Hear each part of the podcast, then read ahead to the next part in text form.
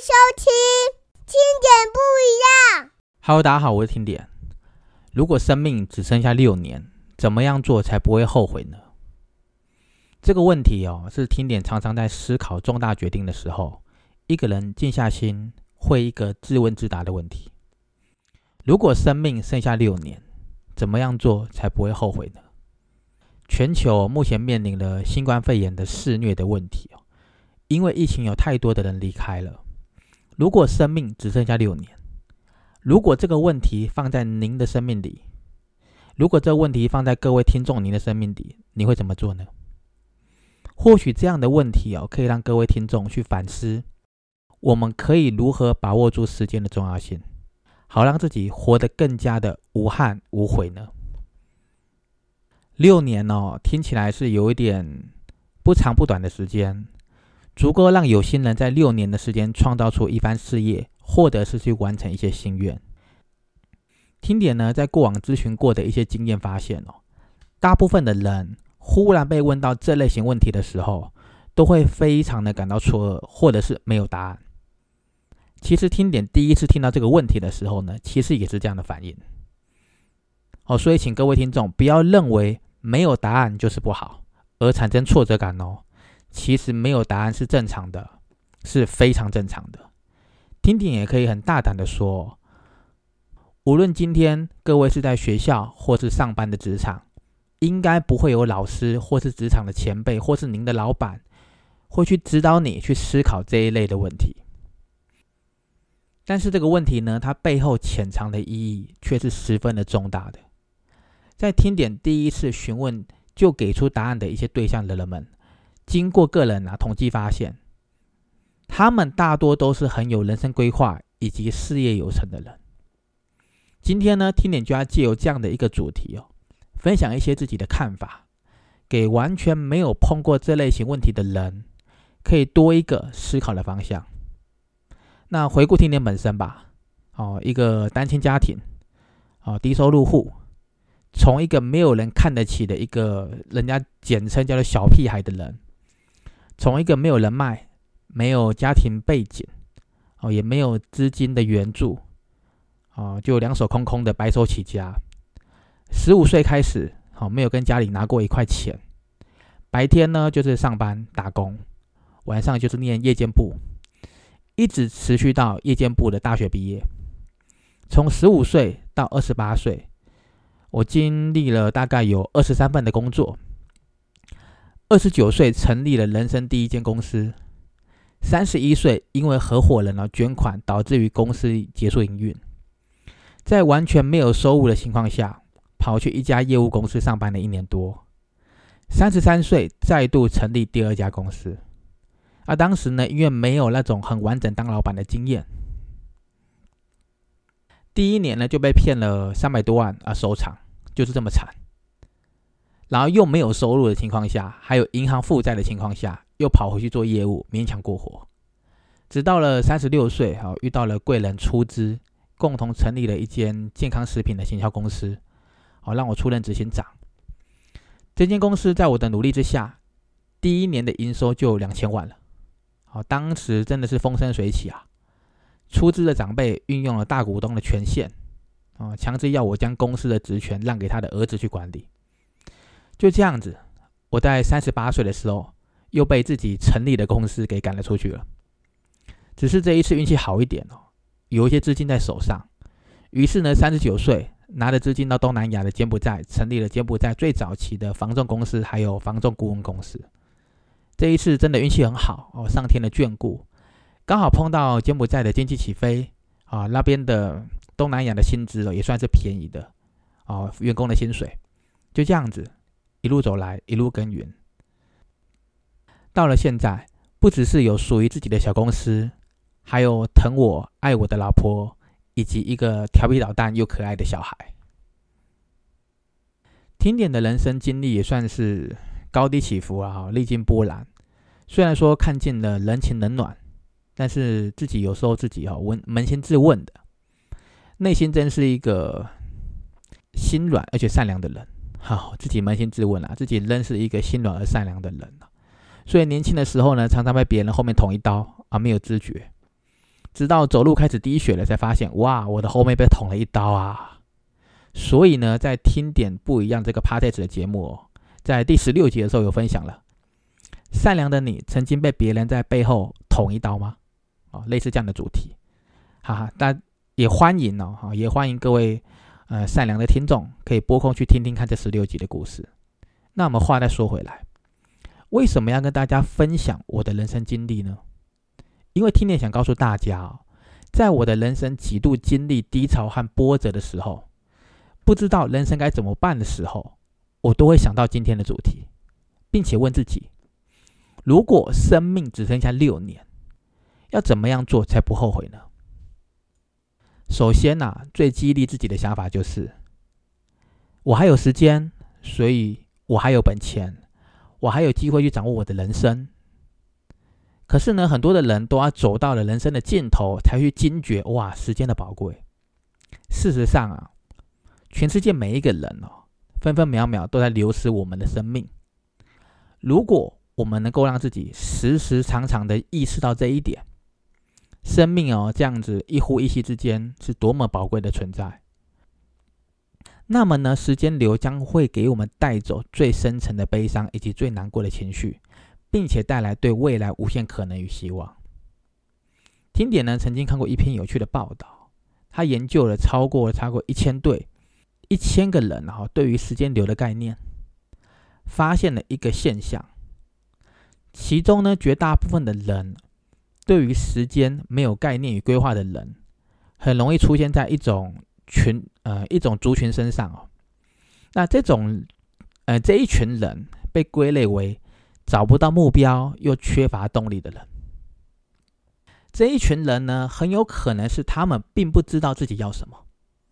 不知道自己能够做出一些什么，因为自己没有答案，自己也想不出来一个有意义的那种目标跟动力。那如果各位听众，你可能你的朋友有这一群人，那你可以推荐他听听看今天的主题，因为答案就在今天的主题里面。所以，我们言归正传，如果生命剩下六年，怎么样做才不后悔呢？听点认为，因为六年的时间是有限的。必须把时间有效的压缩，才能够让自己在有限的时间内做有限的事情。如同学校考试快到了，压缩自己念书的时间和效率；又如同上班的时候，忽然老板临时说要什么急件，要在短时间完成，这个时候员工就要把专注力放在这个老板交代的这个叫做急件上面。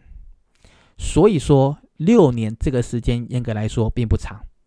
我们必须先去整理我们的思路。整理我们的思维，规划我们的思绪，开始条列式的列举一些清单，让自己非常的清楚接下来的六年时间要完成哪些心愿。整理思绪、规划思绪这个部分呢，听点认为不是开始列出一连串那种乱七八糟的清单，搞不好有一些人会直接列出每天想要吃什么美食，哦，打算一直吃吃吃吃吃吃到离开那一天，有没有可能？当然有可能嘛，当然也不是不好啦。但是听点想要在这里跟大家分享的是一套整理思维的方式，好，希望对大家哦是有所帮助的。首先呢，我们必须明白一件事情：时间有限的情况下，有效的分配时间为第一要素。那么，我们就必须要把六年之后的烦恼去抛除。什么是六年之后的烦恼呢？嗯，举个例子吧。啊，假如说各位听众，你可以先不要去超凡二十年后才能够还清贷款这件事情啊，你也不用去担心三十年后养老金规划的问题啊，你也不用去挂念正在读小学的那个小孩，呃，可能以后几岁要结婚生小孩的，更不用去烦恼六年以后你脸上会多几条皱纹之类的啊，六年以后的烦恼你可以先抛除了，哦，你可以先抛弃。我们必须先把六年之后的烦恼抛在脑后。各位听众，你才能够发现此时此刻当下的自己内心真正的需求，而不是为了吃美食而吃美食，为了玩乐而玩乐，为了要是要真正去倾听自己内心深层的想法，去做一些不让自己后悔的规划。因为呢，我们大部分的人平常可能被庞大的那种生存压力或经济压力笼罩着。或是有一些人身为员工啊，担心要离职了啊，或是职场的问题，或是身为一个学生要去承担课业的压力，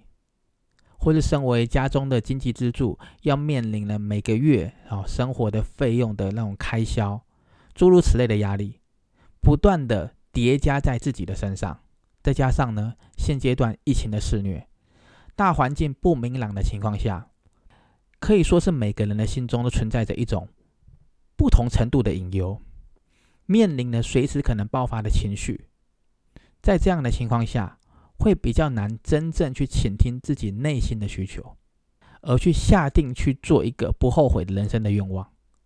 因此，要先想尽办法让自己的内心放下执着，这个听点认为是非常重要的。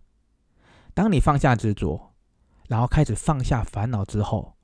应该要为自己规划出一个可以静下心、好好独处的时光，好让自己呢可以专心的、好一心一意的跟自己练习、跟自己对话。那以听点刚刚举的自身的例子为例啊，从十五岁进入职场，到自己白手起家创业，到今天呢，大概今年四十四岁。许多人生重要的决定，都是在一个自己静下心、好好独处的时候，经过几番深思熟虑才做出的一种叫深层的决定。听点会在这个时间跟自己好好的对话，也会问问看自己：什么是我这辈子一定要达成的目标？谁是我这辈子一定要珍惜和守护的人？什么事情可以让我热血沸腾？我该为这些目标和珍惜的人做些什么，才能够达成愿望？诸如此类的，你可以去认真的问自己问题，然后慎重的去回答自己的问题，千万不要去试图的去欺骗自己，因为呢，每一个人的每一天都面临了无数现实现况的一些状况，其实可以说很多人都精疲力尽了，有点像身心俱疲的概念。这个时候要好好的、诚实的去面对自己，你就会发现，有些事情哦，你可能一直想要做，但是因为可能过去啊或现实或是各种原因，局限了、受限了，让你一直没有动作。所以呢，你要给自己一个跟自己对话的时间，然后静下心来，你会发现，当自己认真给自己一个限制。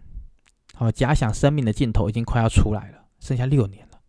你就会发现很多的念头会忽然间一涌而出。这个时候呢，就要适时的，好把它一一的记下来。这个时候，各位听众会发现哦，有一些明明很快就能做到的事情，就不要再拖延了嘛，对不对？自己推自己一把，赶快去完成它吧。如果是一些比较大的目标、比较大的方向，我们再来讨论，一一的思考该如何去面对它，跟达成它。利用这一股不希望产生遗憾的感觉，一鼓作气的把人生的清单给列出来，你也会发现哦，忽然多了很多感动和力量，生活呢也多了很多的新的目标跟方向。这些可能都是你觉得最重要的事情。也可能是你最重视的事情，只是他把它放在心里而已。现在开始，好好的面对它，关注内心的那种你想做的事，不要再让生命的压力与借口阻拦了、阻碍了你对这些生命愿望的关注。今天呢，听点先分享到这里。听点想给大家一个小小的功课，哦，请各位听众先试试看，问自己这几个问题哦。如果生命只剩下六年，怎么样做才不后悔呢？可以想一想，好，看一看自己的答案是什么，能不能够也列出一些给自己的一些生命愿望的清单呢？好，准备一下这些答案，我们下一集会再继续来探讨这样的一个主题。如果生命只剩下六年，怎么样做才不后悔呢？那我们今天就聊到这里喽，好，我们下周见。谢谢收听。听点不一样。